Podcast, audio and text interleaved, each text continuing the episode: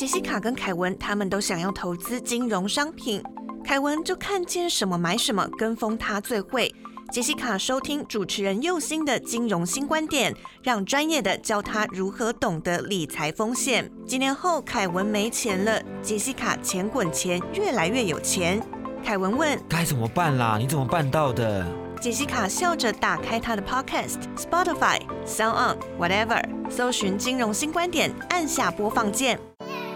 教你当个聪明的金融消费者，养成正确的理财习惯。听右心的金融新观点，一起学习怎么守护自己的宝藏。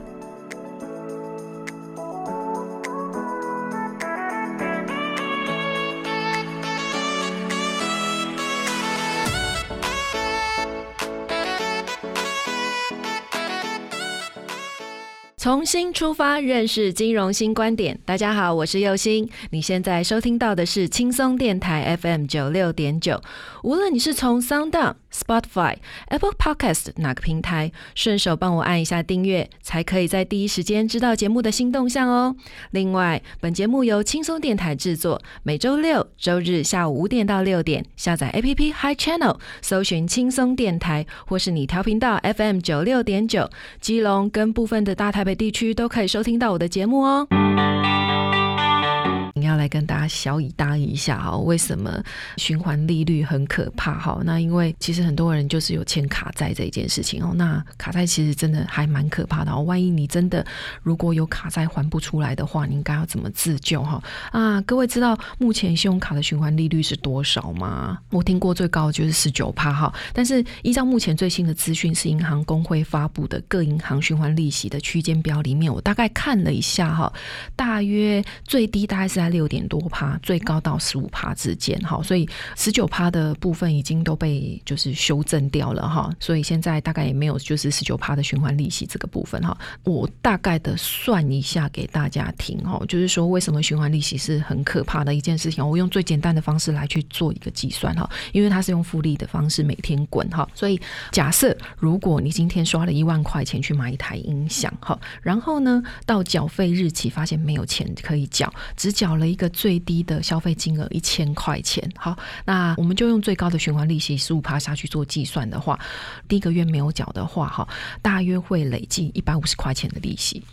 各位，也许你听起来一百五十块钱没有什么哈，可是我要跟各位明白说一件事情，就是循环利息的计算方式是从入账日开始起算的哈，以天计费，也就是说入账日就是商店去跟这个银行申请款项之后，它入账的那个时间点哈，那也就是说它不是从你缴款日那边开始起算的哦哈，从入账日开始起算，然后是用天来做计费，然后每个月本金去减掉最低缴费之后下去滚，但是如果你没有去缴最低缴费的话，那可能连那个最低缴费的那个部分就是原原本本就滚下去了哈。但是你也许觉得没有什么，因为我刚才算一算，就是你刷一万块钱一个月，顶多是一百五十块钱而已嘛哈。但是如果你平均一间银行都给他欠十万哈，共欠了五家信用卡卡费的费用的话，每个月就会平白的多出了七千多块的利息，每个月多七千多块，一年下来就多了近。九万的债务，而且再加上你本来欠的，好，这样子听起来有没有开始紧张了？好，而且哦。这样子的金额是你没有继续刷卡消费的情况哦，哈。假设你有欠这个五家银行，或者是说你只欠一家银行也好，哈，欠了五十万这样子的一个金额，我还没有讲到一百万哦，因为其实我大部分听到的这个债务都是超过上百万的，哈，两三百万更是时有所见，哈。那我讲一个最低的欠卡金额，就是五十万这样子，哈，一年平均就要多九万的债务，好，那所以你这样子算起来，那如果说我再说多。多一点的话，哈，就是欠卡都是一百万这样子，哈，那你一年就多了十八万的债务，好，那如果你吃喝拉撒都刷卡，你没有收入，哈，然后又借 A 卡还 B 卡，哈。我跟你讲，很快的，你的卡债会繁殖的比扶贫还要快。好，所以很多人被卡债拖垮，不是没有原因的耶。好，所以各位在使用信用卡的时候，或许会觉得很方便哦，我先消费，我先享受再说。可是你没有想过说，就是你后面欠的这个卡费。是让你没有办法负担的哈。所以如果啊你有卡债的话，要做的第一件事情不是灰心，或者是想说自己没有希望，或者是说啊干脆啊我烂吧 gam gam 几条啊那边你要拿就拿去吧这样子哈，这不是一个正确的态度哈，而是你要先去思考一下为什么你的人生会走到这样子的一个地步。有时候啊，我们真的是不知不觉之间在把自己的日子过得越来越糟糕哈。所以呢，你要去仔细思考，为什么你会欠这么多卡债？你的人生为什么会走到这样子的一个地步？必须要去仔细的思考哈。那这些思考包含就是你的整体的工作的状况啊，哈，还有就是你的财务的状况哈。那还有就是你到底。做了哪些消费？所以你必须要去做一些债务的整理哈。如果有一些东西是你的生活里面没有必要的话哈，你其实真的就是要停止去做一个消费哈。然后最重要的，去整理你的整个财务状况，然后清楚你的整个消费的去向走向哈。最重要的地方就是不要再让债务继续再严重下去了哈。那你要先整理完了之后，接下来才是可以去寻求协助的单位。位哈，那一般来讲。银行都有可以协商的机制，譬如说你欠了五家，那哪一家欠最多的，那那一家就是你的最大的债权机构。好，譬如说你可能欠了 A、B、C、D 四家银行，那可是其中可能你欠 B 银行欠了一百万，这是里面最高的，那 B 银行就是你的最大债权银行哈，那你就可以去找他协商。好，找他协商呢，他就可以帮你做一个同整，利用一个方式，譬如说他帮你还掉其他剩下四家的卡债。哈，那就把这个债务全部都归有 B 银行这样子来去做一个处理。那你要怎么处理？他会跟你做一个沟通哈。譬如说，从你接下来的薪水里面哈，每个月固定要去扣多少钱，那扣到结束为止这样子哈啊。所以你可以去做一个协商，或者是说你真的还不出来这么多，那可能打折这个部分其实都是可以处理的哈。所以如果你真的有欠卡债，而且真的是一发不可收拾的话哈，请你务必要去做这个动作哈，不是说哦就欠着让。他一路就是让你的人生一直在很惨的走下去哈，然后最后一个部分就是说，你必须要节制你自己的消费哈。认清楚什么是想要，什么是需要哈，不要做过度跟奢侈的消费哈。譬如说啊哈，明明日子都已经过不下去了，可是每天还是要一杯星巴克咖啡，或是你要拿 iPhone，或者是说为了要拥有名牌，然后去打肿脸充胖子哈，就是去举债过日子哈。那这个就是真的听到的时候，看到的时候，我就会讲说你是在哈喽吗？哈，所以这个有些人或许会觉得就是啊。喝一杯星巴克或拿 iPhone，这个是在艰困生活里面的小确幸啊！哈，常在讲哈，包夜卡层卖假夜下游，你要享受小确幸，不是拿过度消费这一件事情，或者是说拿自己懒惰的理由来去做一个支撑哈。所以呢，我现在要来敲醒大家脑袋哈，信用卡是支付的工具哈，所以它不是你享受生活的一个借口哈。所以呢，呃，在这个部分，我必须要提醒大家，在做这个。信用卡消费的时候，你必须要有足够的理智哈。真的，信用卡随便刷都很多钱，然后尤其是很方便。然后你现在呢，看到什么就可以买，人家根本不会阻挡你。好，所以像在这个部分呢，大家一定要就是有一个节制哈，想清楚什么是想要，什么是需要哈。有一些东西不要消费就不要消费了哈。尤其是有卡债的人哈，你特别需要去注意到这一件事情。好，好，我们先休息一下。您现在收听的是轻松广播电台，Chillax Radio。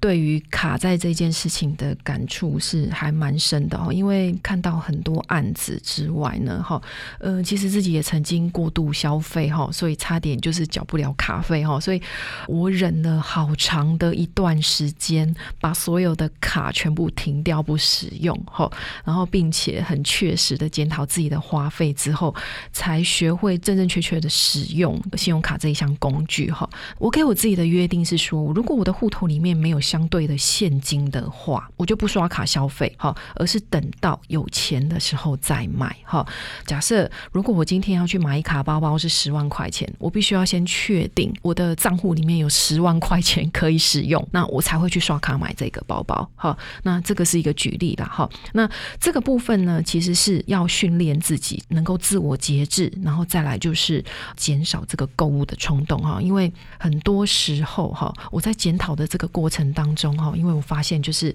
我买回来了很多我根本用不到或者是不会用的东西，很单纯的，有时候只是因为在当下我看到的时候我很想买而已，哈，就是有一种购物癌的这种癌症，哈，所以我清掉了非常多的不必要的东西，我会发现就是你越买越多，只是去填满就是你心里面那个空虚而已，哈，那但是购物并不能够去填满你的空虚，哈，所以这样子的行为是非常的可怕的，哈，很容易在无形之间做了过多的消费，哈，让自己错失了很多很好的投资机会哦，哈。为什么我会这样子讲？哈，这些机会包括了赚钱跟上课充实自己哦，哈。你想想看，假设今天股市有很好的进场机会，或者是说人家报了你一支名牌，哈，但是你都过度消费，手边没有钱可以去做投资，或者是说，哎，其实你有很好的升迁加薪的机会，但是你要先去上课来充实自己，可是你没有钱去上课。好，所以这个不就是很可惜吗？好，人生有很多的机会，多半都是丧失在这样子的一个情境里面呐。哈，所以我要跟大家分享几个很简单但是很重要的一个观念哈，就是在使用信用卡这个部分哈，就是说，因为信用卡它是一个取代现金支付的一个功能的工具，哈，那它不是一个借贷的工具，哈，所以请你必须务必要小。心的使用哈，尤其是它有很高的循环利息哈，所以不要去忽略掉这个利息的一个力量哈，所以你必须要去呃很妥善的检视自己的财务的状况，并且就是跟金融机构去维持一个良好的互动关系。为什么？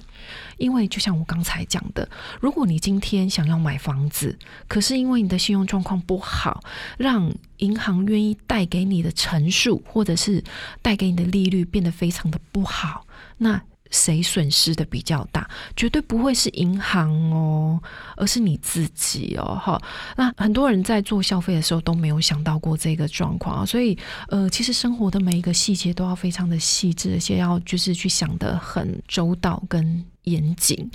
如果你很随随便便的去看待你的生活的话，你的生活的面貌就会是随随便便的样子。哈，尤其是像信用卡这样子的东西，哈，那因为你可能没有很仔细的去使用这项工具，可能造成你有很多的卡债，哈。那这个部分后续所产生的效应，其实不是你所想象的，哈。那再来就是你必须要按时的交卡费，不要去留下不良的记录，哈。因为如果说你有延迟缴费、漏缴或故意拒缴信用卡费这样子的一个情形的话，哈，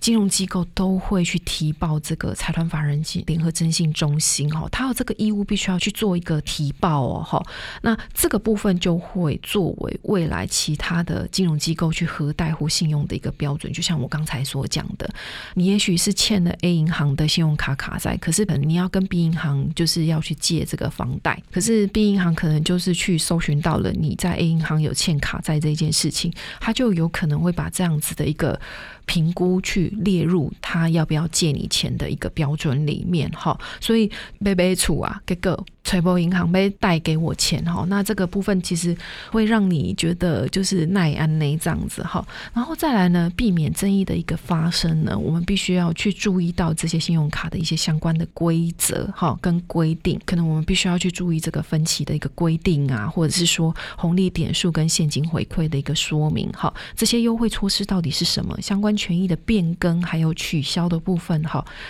都必须要去注意啊，不是说哦，我使用信用卡了之后我就管它的这样子哈，反正我只是消费而已，我管这么多做什么哈？其实中间有很多的一些小的细节，你必须要去小心谨慎的去注意到。譬如说，我要去做这个信用卡累积消费的一个动作，可是可能银行有一些相关的规定，但是你可能没有注意到，或者是说，哎，我使用这张信用卡去做某一些像扣款的动作啊，或者是说捐献的动作，那可能信用卡到期了，或者是我不使用用这张信用卡时候，其实你要去变更这一张信用卡哈。那所以有很多的细节你是必须要去注意的哈，而且这些游戏规则其实银行是可以改的哈，但是他都必须要去通知这个消费者哈，可能通知你的方式是用账单啊、信件啊，或者是电子邮件。所以各位在使用这些工具或者是参与这些游戏的时候，请你务必的要去详细了解这些规则。就像我提到的这个案例的情形，就是一个商务人士，他想要利用里程数累积的方式来去换一张免费的商务舱机票哈啊，可是到最后因为银行的规则改变了，结果他换不到。这个其实我们还蛮常看到的争议的情形哦，所以请大家就是务必要养成一些良好的金融消费习惯，然后还有建立一些正确的观念哈。那这些东西其实都会是让你生活越来越好的方式。好，所以我希望大家都可以把自己的生活越过越好，这样子哦。哎，今天的节目就到这边，希望大家听了之后都能够有收获哈。喜欢今天的内容，记得订阅本节目。无论你是从 SoundOn、Apple Podcast 还是 Spotify，都顺手帮我按一下。你的支持是我前进的动力。另外，如果你是透过广播收听到右心我的节目，记得脸书搜寻轻松电台，帮我们按个赞哦。